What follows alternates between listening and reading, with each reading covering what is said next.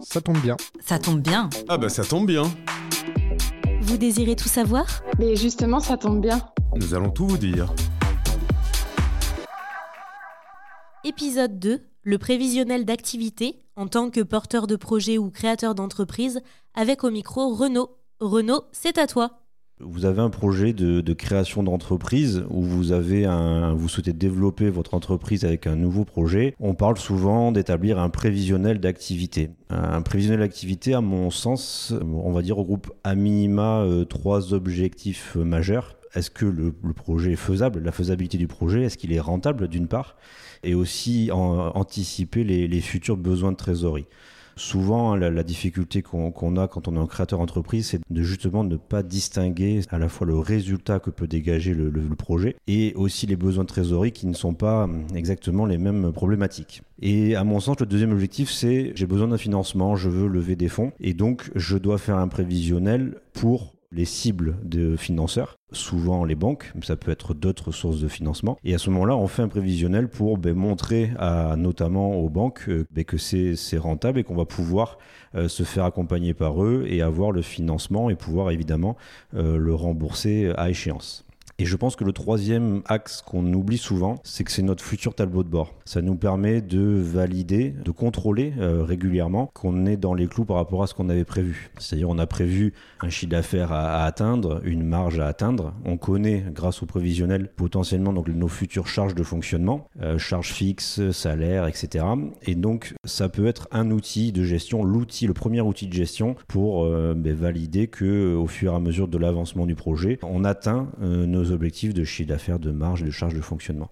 Trois objectifs, faisabilité, besoin de financement, donc accompagnement auprès des banques notamment, et euh, futurs euh, outils de gestion. Quand on a fait un prévisionnel, ça permet aussi d'identifier pour vous deux éléments qu'on mélange souvent. C'est le distinguo finalement entre le résultat que dégage, que va dégager votre projet et les besoins en trésorerie. Il y a des décalages, vous avez un remboursement d'emprunt, il n'y a que les intérêts qui constituent une charge et pas le capital, vous n'avez pas encaissé vos clients, mais du coup euh, vous avez un résultat, une marge, vous n'avez pas la trésorerie en face, vous avez négocié, et je vous le souhaite, des délais de règlement avec vos fournisseurs, vous avez une charge qui diminue votre résultat, vous n'avez pas encore sorti la trésorerie pour payer votre facture. Donc le prévisionnel permet aussi de bien comprendre euh, le distinguo entre euh, le résultat que je vais dégager, que je souhaite ou qui est attendu, et la trésorerie, et donc évidemment les besoins trésorerie. Ça veut dire que potentiellement, je vais pouvoir identifier le fait que